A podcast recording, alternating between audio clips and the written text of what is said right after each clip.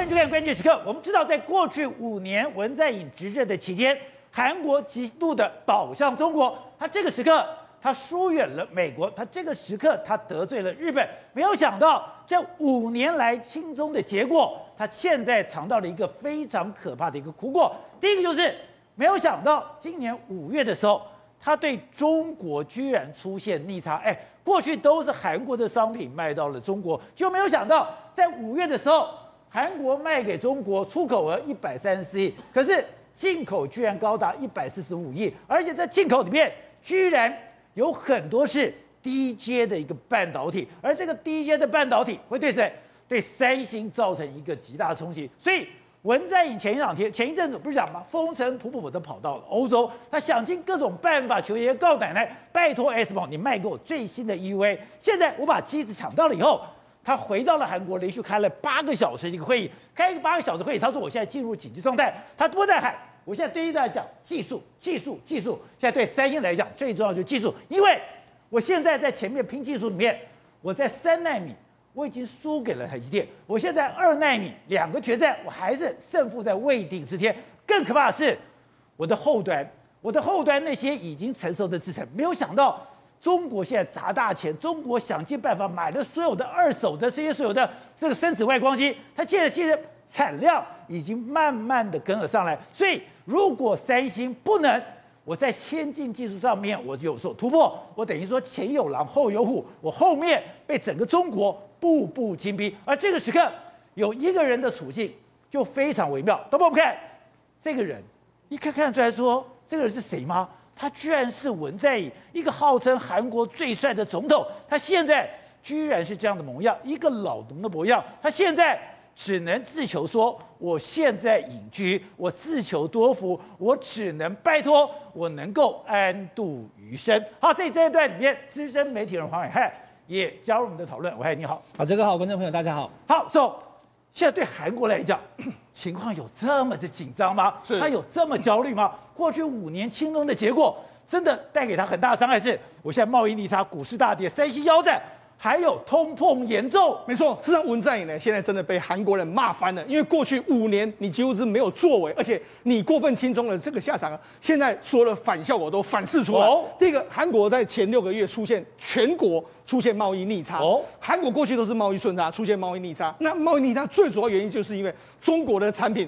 大量的销到韩国，让韩国出现一个贸易逆差的这个状况。不是，而且还有低阶半导体。没错。那另外，韩国股市在目前为止来说，今也从最高点到目前也跌了二十八。虽然台湾也有跌，但它跌幅比台湾更严重。对。再就是三星，三星面临到这个中国的 DRAM 还有面板的夹杀之后，整个让三星的股价从九万八千块跌到五万多，几乎是个腰斩的状况。九万多跌到五万多。对。那另外一个，韩国还挥之不去的是通膨严重。你看，它已经连续升息，升的比台湾都更多。所以这些呢，都是因为它的韩国经济过去的太轻松，导致一个反噬。那现在呢？现在韩国都寄望谁？寄望李李在镕出来救韩国的经济啊！李在镕风尘仆仆的跑完了欧洲的行程之后，到荷兰啊，到意大利跑完之后，回来国家的保洁上，马上他马不停蹄的开了一个八小时的紧急状态的会议，而且他一直强调技术、技术、技术、技术。所以显然啊，他也已经感受到，这个如果再不赶快。这个求求生存的话，整个韩国或者三星都会出出现到前所未见的危机。现在很多人警告，哎，你现在要以韩国为鉴，对，韩国现在的处境，台湾千万不要跟上了。韩国的处境，简单的说，就是因为他过去跟中国经济。依赖太深，但是他又没有办法做做一个所谓主角的这个状况，导致他出现现在的状况。你看，现在这是韩国的整体的这个这个贸易顺差跟逆差，过去一段时间都是贸易顺差，可能要从今年以来说，哦，零轴以下都是贸易逆差，它已经开始出现很多贸易逆差的状况。过去韩国都是贸易顺差大国，它现在变成是逆差的这个国家，怎么差这么多？对，那你看股市出现一个大跌的状况，韩国三星出现一个大跌的状况。那好，那主要原因在什么地方？主要原因在于说，他们过去，因为他们跟中国依赖非常深，所以过去他卖了大量的商品到中国去，那他们也进口大量的中国的产品，但是现在呢，中国民众已经不想要买韩国的产品了。但是他们还是进了大量的这个产品。你看五月的时候呢，他们出这个这个他们这个出口到中国的一百三十四亿，进口从中国进口来一百四十五亿，出现了贸易逆差，也就是说中国卖的东西比韩国出口的东西更多，差了十一亿美元。这是什么呢？他们上一次这样的状况是在一九九四年的八月，也就是已经经过了二十七年又九个月之后，再度出现这样的状况。好，那为什么会出现这样的状况呢？很简单，我们说了。其实我们台湾呢有对这个中国产品有部分的设限，但是韩国基本上是不设限的，没设限，没有设限，因为他们跟中国关系太好了。如他们如我如果设限的话，中国也会对我设限。就像他们对韩国对这个中国进口最多的，宝杰，你绝对猜不到是什么？居然是 IC 半导体呀、啊！也就是说，他们居然从中国进了大量的 IC 半导体，而且呢，这个五月的进的时候就二十四亿，对，比去年同期增加百分之五四十点一啊！也就是说，大部分进了。都是所谓半导体，对。那你想说，那它是进什么半导体？以前都是韩国卖给中国半导体，对，没错。现在竟然要从中国进这么多半导体，对，为什么会出现这样的局面？因为我们中过去一段时间呢，韩国输给中国半导体，主要是 DRAM 呐，还有 NAND Flash 这两种产品。但这两产这两种产品，不好意思，现在中国会做，他自己会做，所以我不需要你。但是呢，嘿，中国做很多中低阶，我们知道中国现在在做什么？二十八纳米一大堆，像这样，韩国三星有很多显示器，对不对？你显示器需要很多驱动 IC 什么之类，哦、我就大量的倾销给你，所以它变成是一个反转的这个局面。另外还有包括说电池的很多材料，还有计算机，就是说包括 NBPC 等等很多材料，也就是说。因为中韩国在过去一段时间，你太依赖了中国的原物料，太依赖了中国的产品，导致出现一个反转的这个局面。那这个局面呢，我跟大家讲，只会越来越严重，不会好转。因为中国大陆现在几乎已经完全不要韩国的产品了。难怪，哎，我今天看到文在寅的这个画面，是把我吓坏了。对，那文在寅，你看这个在他赢这个所谓归隐山山顶之后，大家还是一样，不断的在拍他，不断的在拍他。大家在抗议啦，大家这样子，显见我觉得未来一段时间来说话，美国还有韩国一定会对他不断的进行一个追杀的这个动作。而且刚刚讲是，现在刚刚讲三星现在压力非常大。对，为什么李在镕一回到了韩国，马上连开八个小时的会议，八个小时会议讲说技术、技术、技术，为什么中国对他来讲伤害这么大？哎，现在有个基本的算法，是三星的手机，对，竟然它的库存高达了五千万只。对，没错，事实上三星的库存呢，真的是前所未见的高。这为为什么三星会这么高库存？其实他们原本今年有一个要重返这个中国的这个打算，就没想到重返中国的计划重返一直没有办法这个生效，而且难怪他大量去资助冬奥。对，他原本资助冬奥，而且每人送一支，原本想法就是要进去中国市场，但中国还是不买单。不买单又导致它的库存拉得过高。现在根据他们目前的整体的这个状况来说的话，库存的水水位大概是五千万只左右。五千万只左右来说，这是非常严重的，非常严重的，因为他们每一个月大概生产是两千万只，所以他们现在已经要求从原本生产一个月两千万只降到一千万只，所以也就是说订单砍一半。所以现在我知道，根据我们所得知的消息，台湾反正有韩系供应链最近都接到电话。就说你就直接给我简单，有的减一半，有的减五成，有的减到七成都有，看不同的产品。所以显见，因为现在整个库存很大，让整个三星呢出现一个非常危险的这个状况。所以你说三星现在五千万手机的库存不是影响三星，对，现在连台湾的供应链都被简单了。台湾的供应链影影响之外，三星本身也被影响，因为我们讲三星的这个，包括说它的镜头啦，包括说它的这个，包括说 NAND Flash、DRAM，它的面板都是它自己生产的。就现在整个三星变成是一个什么很严重的这个往下这个这个坏的循环开始展开，很像滚石头往下滚的这个状况。另外一个，他原本很希望说，哎，我晶圆代工一直拼啊，能够把它拉起来。可是宝姐出现一个非常尴尬的局面，这全世界前十大的这个这个晶圆代工厂。我们先给大家看这一栏，这一栏叫做说 QOQ，也就是说今年第一季跟去年第四季的成长幅度。你看十大十大 IC 十大晶圆只有一家是负的，也就是那一家是三星。三星，台积电成长十一趴，联电成长六趴，那你看只有三星是负增长，也就是说它砸了那么多钱，但是反而呢，它的市占率还下滑，它的整个营收还下滑，也就是看不到一个起色。所以我在讲为什么三，为什么李在龙一定要放出来？他再不放出来的话，哎，这个状况一直下去的话，库存不断的一直跌高，另外一个它的市场一直不断的流失。这时候你不把李在镕放出来，你三星怎么样去救你的三星的一个状况？而且我们知道，哎，三星的崛起跟二零零八年的北京奥运有关系。对，当时的北京奥运，我等于大量的资助，透过北京奥运的关系，我的三星大量的进到了中国市场。是，所以三星就变成了中国的三星。就没想到这几年关系恶劣，对，我减半，减半了以后，我要重新复制。哎，对，你北京动画我一样，我是最大的资助商。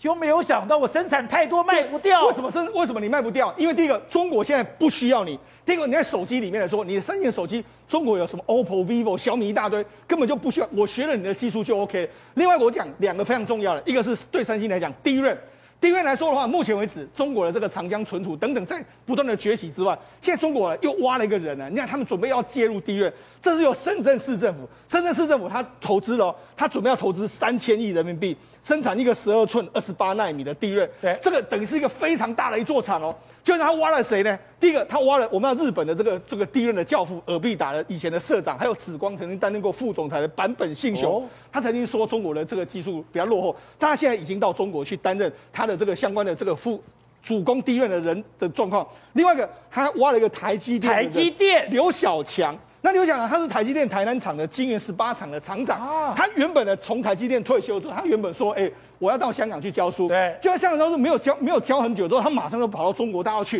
中国大陆他现在等于是以台湾的人才跟日日本的人才结合起来，成立这个叫做生旭伟的公司呢。他们要做一个所谓 DRAM 的技术，准备要 PK 谁？DRAM 最大的国家当然就是韩国，准备再 PK 中这个韩国的这个 DRAM 产业。因为你常讲。DRAM 最重要是资本，对，中国现在不缺这个钱，中国有的是钱，他绝对可以砸非常多，而且他可以要求中国的所有产业，你给我买中国的 DRAM。所以这个毫无疑问，三星已经看到了这个糟糕的这个局面。那不是讲呢？那中国跟韩国现在是全面竞争了。对，也就是说，过去几年你虽然说你跟他很好，你要他的市场，但是因为你人才技术没有设限，你留了太多过去之后，他反而过来反噬你。另外一个非常重要的例子就是 Olay 的订单。Olay，那 Olay 就是这个过去是这我必须讲，这个绝对是中国偷韩国的技术。哦、因为韩国人，这个三星呢，他们在发展 Olay 还有 LG 在发展 OLED 的时候，他们都把所有的技术都弄成是自己的专利哦，就弄成自己专利。为什么中国还能弄得到？因为中国不不管你嘛。那不中国不管你偷你的技术，但是你也不敢告他，所以导致什么？京东方就崛起。所以在过去几年的时候呢，OLED 的订单，尤其是 iPhone 的订单是流到京东方。但是京东方今年呢，为什么还能够三星会留回来？因为京东方自己去改人家的设计啊，那还让这个苹果不爽啊。但我觉得经过这样一段时间的时候，或许你今年只能够三星只能够拿到今年，但是明年如果京东方乖乖听话的话，搞不好那个订单又回流到京东方。好，那我刚刚讲的，现在整个韩国企业最有代表性就是三星。对三星今天李在镕为什么要讲？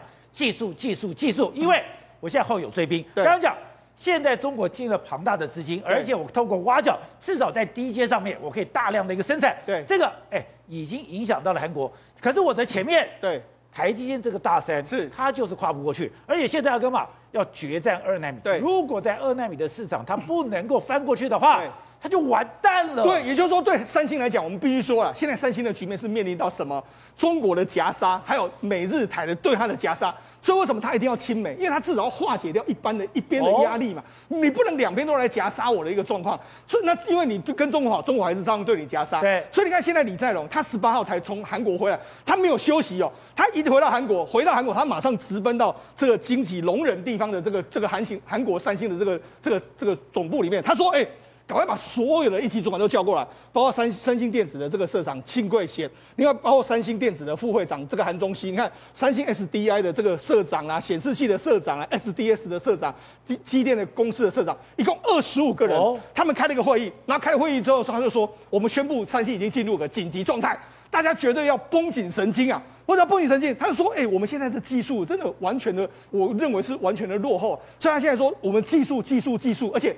不只是说只有这个晶圆代工的技术，所有新一代技术务必要赶快给我开出来，否则它面临到这个全世界的这个日韩日韩哎，台湾跟日美国还有日本的夹杀，还有中国的夹杀，会让三星真的万劫不复的一个状况。而且你说这样的关键，因为两个台积电跟三星都讲，在二零二五年都要推出这个二纳米，是这个就是。两个公司的最后决战。对，实际上目前的三纳米的技术里面，我们在韩国是用所谓的 GAA 的技术，那台积电是用这个 FinFET 的技术。目前为止来说的话，台积电的这个三纳米客户比较爱用，因为它是用过去的四纳米的技术过来，我只要升级，所以我的成本比较低。但是韩国呢，它为什么要先发展 GAA？GAA 注定它这个技术是不会有客户的，因为客户要转换太难了嘛。但是呢，它现在要练兵。因为到二零二，因为到二零二五年的时候，台积电的二纳米也会变成 GAA 的架构，跟韩国三星一样。我练兵了这么多年，我总有可能在你在二纳米超车你嘛？假的。所以他准备就是用这样，他决就是跟你决战在二纳米，三纳米基本上他应该是已经完全放弃了，他就跟你拼二纳米。但这个二纳米里面有个非常重要的关键，宝姐你知道吗？因为进入到二纳米以下的时候，那些所有的原物料都要用最好的产品。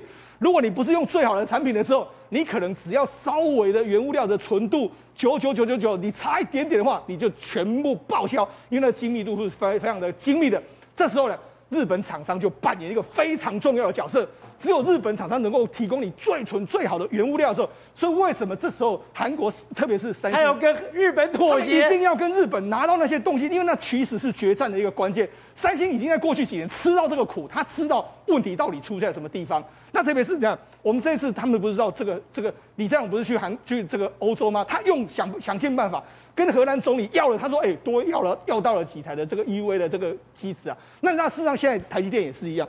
台积电目前为止来说，他们已经是火力全开。现在双方都在拿到 S 摩的这个最新的机台，谁能够拿到越多，绝对在三下个世代里面绝对能够领先。但是目前看起来的话，是台积电领先。这也是为什么李在镕一直在讲技术、技术、技术，因为技术真的是目前还落后给台积电。这样，我们看到这三张照片的比较，哦，吓坏了。我们又想，哎。文在寅是觉得说，哎，他是整个韩国最帅的总统，结果现在白发苍苍，满脸的白胡子，哎，他以前还是韩国的特种部队出身，怎么会变这个样啊？应该是这样讲，右边这张照片是文在寅今天自己在 IG 公布的，他自己公布的，他自己公布的，他应该说我已经退休了，不要拿我的向上人头。作为跟美国的所谓的投名状，你说这一张照片是文在寅自己公布的？对，我已经白发苍苍，我已经是老朽了，你不要这样找我麻烦了。对，状况是这样，因为我们刚刚谈嘛，韩国现在要跟美国去合作，你要怎么样做出一些动作，让美国真的相信你嘛？其中过去五年，美军对于美国啦，对于文在寅真的是恨得牙痒痒的嘛，很多不断的亲中，然后很多军事合作都中断，对不对？那文在寅呢退休，我们都知道他去种田，对可是没想到文在寅今天在 IG 上竟然公布了这张照片。他说他现在已经退休了，对很享受退休的生活。那你可以看看到跟中间过去西装完全不一样。不是，他蓄胡，你看这几个，你觉得他是同一个人吗？反正文在寅他其实这个政治意味很明确嘛。因为呢，现在南韩呢新的政府竟然在查文在寅的旧案呐、啊。啊、他告诉你，拜托，我已经退休，跟我没关系。所以在试出这种画面嘛。那这个旧案目前启呃启动调查是什么呢？这个旧案是二零二零年九月二十哦，有个南韩水产部的公务员叫做李某，姓李，结果他忽然失踪了。他失踪之后呢，就被这个呃捞捞到，真的是捞到。他捞到的过程中呢，发现呢他的尸体是被烧毁的，哦，身上是有枪伤的。那这个李某呢那个尸体被烧毁，身上有枪伤。唯一有可能就是说他在可能不知道是在渔船上或怎么样越界越到北韩了嘛，对不对？越界越到北韩的时候被朝鲜枪杀，可是呢，因为文在寅很担心哦，这个这个让北韩感觉到难过，或者影响到南韩跟北韩关系，所以那个时候文在寅有去调查，可调查完后很多资料都列为十五年不公开的总统记录物。现在的哎，尹锡悦上来说我要重启调查，他哪管你这个？对，而且呢，尹锡悦其实在选总统的时候，一月三十一号的时候就已经跑去去找这个李某的家属去聊过，所以这就是未来就是哎，如果里面有弊案，如果里面有去乔司法，对，里面有些文在寅的东西，马上把文在寅收押嘛，对不对？所以文在寅赶快释出这张照片，老朽老矣啊，已经没有在管世事了，你不要再管我。这个呢，我认为是第一个哎，南韩现在新政府给美国投名状，而且刚才讲。现在这个投名状里面，文在寅任内几乎没有重大的军事演习，他所有都是兵棋推演，兵棋推演到连他的驻韩司令都说：“哎，你的兵棋推演不能代表真正实兵实弹的演练。”但文在寅还是不甩他。现在尹锡悦上来以后，马上停了五年的翱翔之鹰出来了，而且这个翱翔之鹰是把韩国最有战力的战机。把你的所谓的 F 三十五、你的 F 十五全部派上用场，而且呢是数年来哦首次公开向公众开放啊！之前很多就算有做，我们也这个这个没有没有特别讲。对，而南韩这次做这翱翔之鹰，你看这个画面都是南韩政府试出的。为什么？因为这翱翔之鹰的规模真的很大，因为它有 F 三十五 A、F 十五 K，这 K 者是 Korea 韩国意思、哦、韩国做的。然后呢，F 十六、KF 十六、FA 五十、F 四一、F 五等等战机哦。然后呢，总共七十架。一起做这种协同作战任务的状况，而且呢，这个协同作战任务是非常完整的哦，它不是只有单纯就是我们就飞一飞给大家看，然后做什么简单的编队，没有，它要从一开始远距离探测、识别，甚至呢你要飞上去拦截，然后呢各种战术包围等等全部都做。所以呢，南韩呢过去五年从来都没有做，文在寅上任到现在都没有做，现在的新的南韩政府说不行了，我们要重拾这样的这个军事。他这也是给美国一个非常好的投名状，说我们不会再软弱下去。而且这个演习，我后来才知道，原来这是完全冲着北韩。原来南韩对着北韩，它有所谓的三轴体系。三轴体系是：哎，你第一个，你导弹发射来以后，我会对你的源头打击；第二个，你来了以后，我可以把你拦截，就像萨德系统。还有，第一个我源头打击，第二个你来我把你拦截。那没有啊，我没有结束哦。那我当然要反击，怎么反击？你现在看到 F 三十五，你看到 F 十五，你看到 F 十六，就是。我要长驱直入，直接进到了北韩，我要进行斩首，我要进行报复，这叫做大规模打击的报复作战，应该是这样讲。这个画面真的是非常非常惊人，你如果懂的话，这因为这一般来说我们都叫做大象漫步，在这个跑道上面漫步，对不对？可这是空中版或是作战版的大象漫步，因为是这样子哦。南韩对于应对于北韩，它是有好几个阶层的，他们叫做三轴体系的攻击。三轴体系就是，你如果哎。刚开始有机枪要打我的时候，我源头打击把你核设施打掉，或者是呢，你真的发射，我如何把你核设那个核设施或导弹拦截下来？第三个就是做大规模的打击报复作战计划，哎，在这次军演中全部都上来，所以也显示哦，美国跟韩国跟美国的合作，现在韩国要告诉美国说，我们真的是强硬派，我们不可能会临阵脱逃。最后最后啊，韩国现在既然哦有他的野心呢，现在哦。二零二二年俄山政策研究所竟然跑去调查，调查说有多少韩国人哦认为韩国应该自己发展自己的核武器啊？竟然有百分之六十七的韩国人认为我们应该发展自己核武器，另外有百分之九的人认为美国应该在韩国部署核武器，所以这两个加起来其实就多少？就已经七十六，百分之七十六的人认为韩国内部应该有核武器。哎，所以韩国最大报纸《朝鲜日报》居然讲恐怖的平衡是遏制。朝鲜的核心，哎，之前可能叫做沟通，有效的沟通或和平的沟通是遏制朝鲜的核心嘛，对不对？现在完全没有，现在就是说鹰派嘛，我们打仗，我们派七十几架飞机，我们拥有核武器来跟这个沟通。所以现在哦，韩国跟美国的两边的互动，我觉得国家安保室第二次长申仁浩讲话是最有趣的。他说，国安是将基于牢不可破的韩美同盟关系，增强延伸威慑力量，全力谋求从。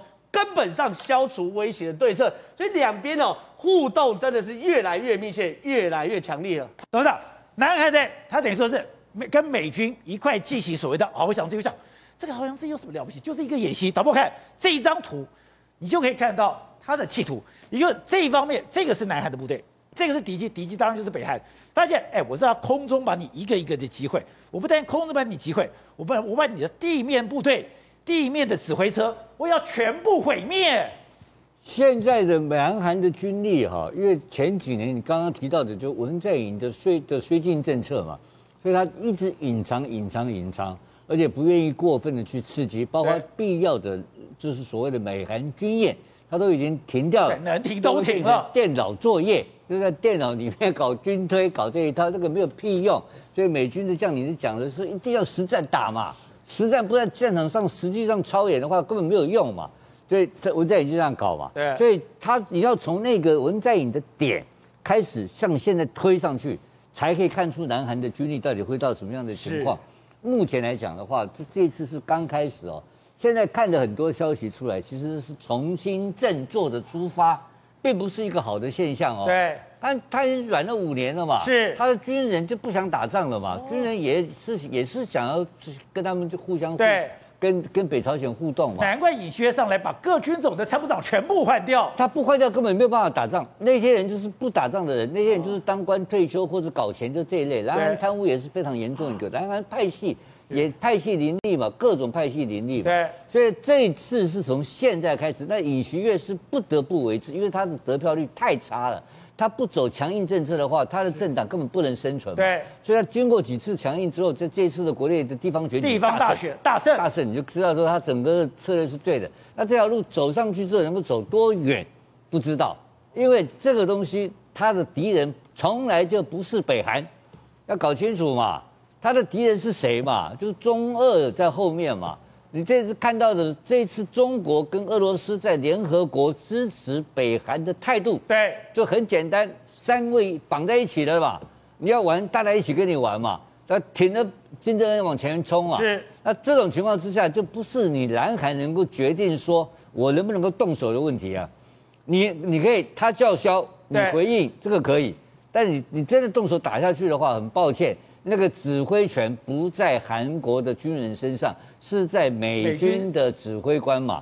所以这个是很严重的问题啊。所以他现在有再多的财力、跟物力、跟跟这个人员的投入的结果，最后听老美一句话。那老美在看这个事情的时候，这不是看你金家政权的问题啊。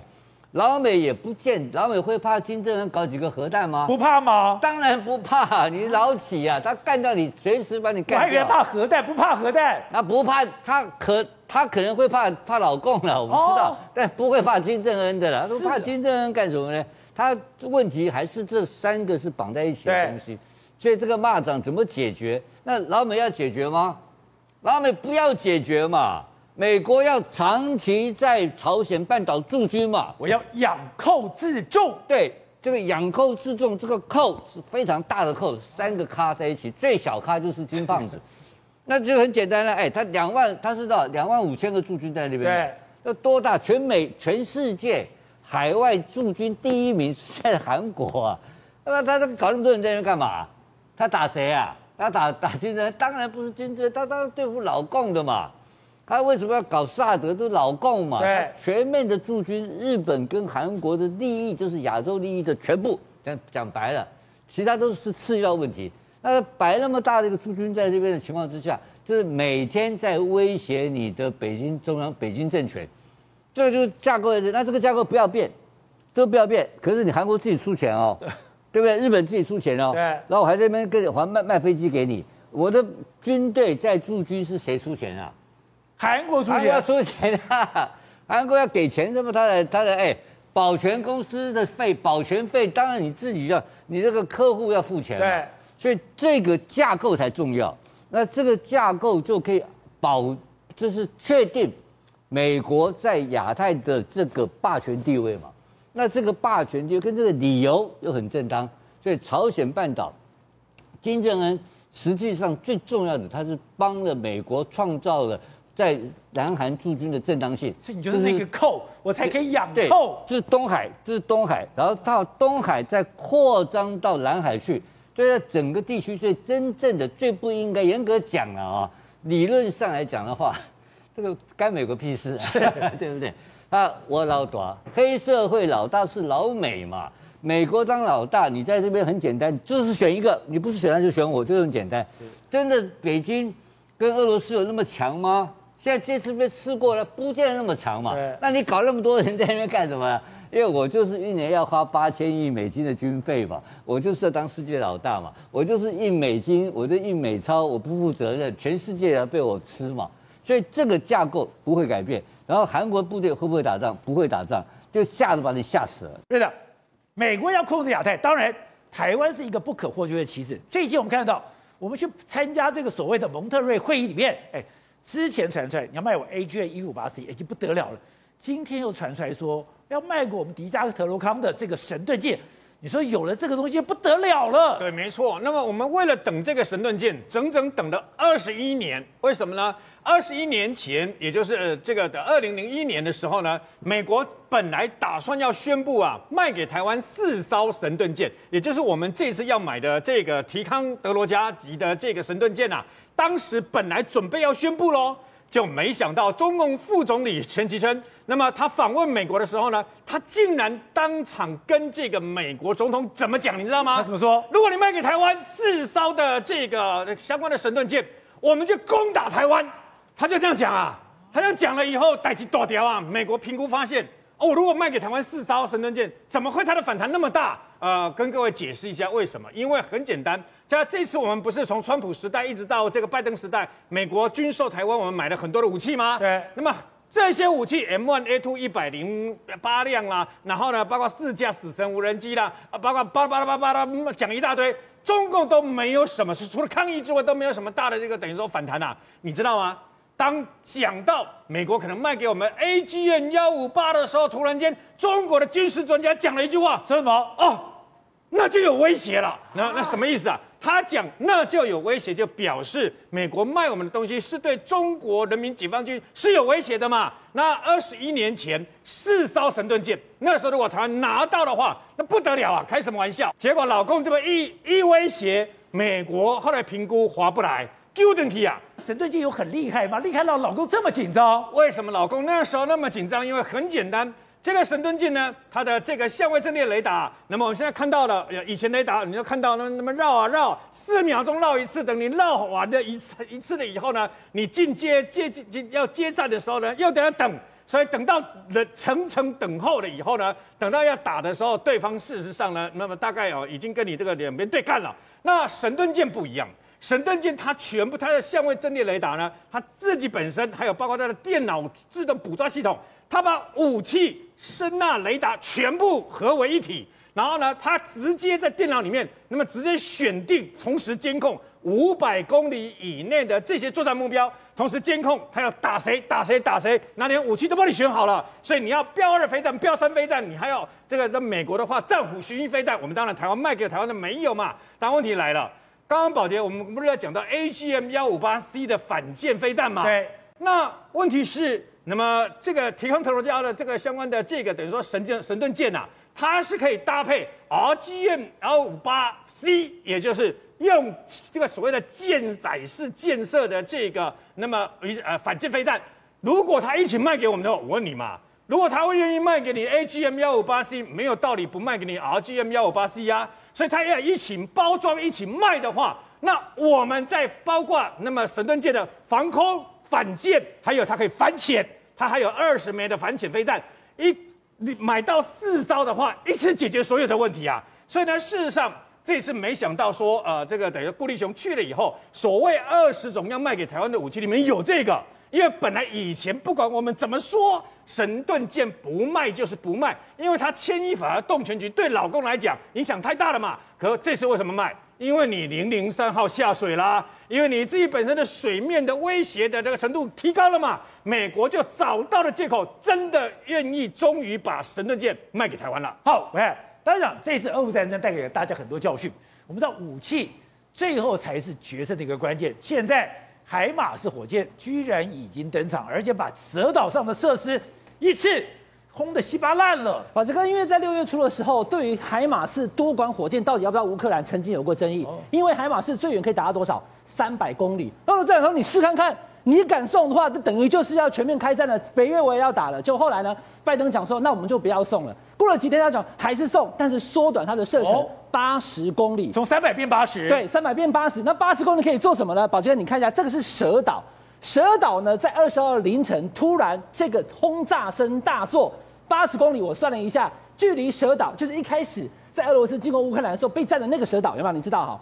那个蛇岛其实离乌克兰的边境海边最近的地方只有四十公里而已。哦、海马斯多管火箭一定打得到，绰绰、哦、有余。对，它不只是多海马斯多管火箭，它还有鱼叉飞弹呐、啊。那宝杰哥还有一点哦，美国的这个参谋长哦，联席会议主席他讲了一件事情，说：哎，我们不是只有给他海马斯多管火箭哦，我们还帮他训练了六十个可以操作海马斯多管火箭系统的人。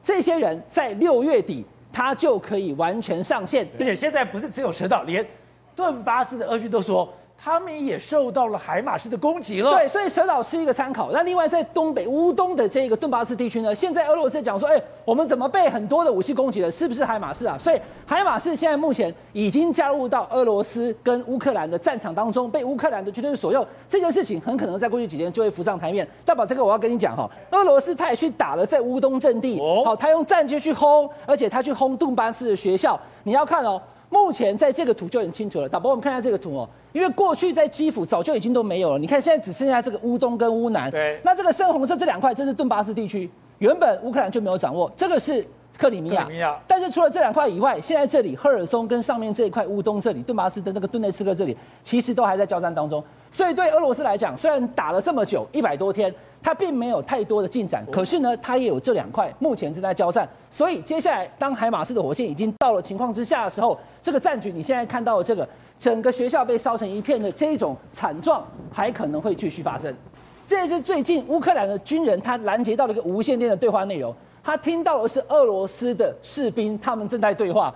他说：“我跟你讲啊，我们现在目前战况非常危险啊。”他说：“为什么？”他说：“我的营队啊。”整个营队只剩下不到二十个人，本来是多少人？再看看数百人的营队，现在打到只剩二十个人。对，俄罗斯在这场战中，他所消耗掉的，因为俄罗斯三分之一的军力已经被瘫痪了。对，所以俄罗斯他现在目前在整个乌东的战场，还有在乌南，他希望能够维持。那现在你所看到这个画面吧，这个这个就是乌克兰的士兵他们在精准打击。在这个整个扎波罗热的附近呢，他正在进行反攻。因为我刚刚讲乌南被他占住嘛，对。可是我扎阿扎那个扎波罗热以北的部分是乌克兰所所拥有的，所以他现在开始也是慢慢的要鲸吞蚕食的收回自己乌克兰的领地，而且非常精准。这个是乌克兰国防部所释出的画面，你看他想要打什么地方就打什么地方。那你看了半天，他打那个树干什么呢？其实那个是俄罗斯他的军火库哦，囤放军火的地方。他很准确讲，我就是打那里，打下去。把俄罗斯在乌克兰的这些阵地一一的歼灭。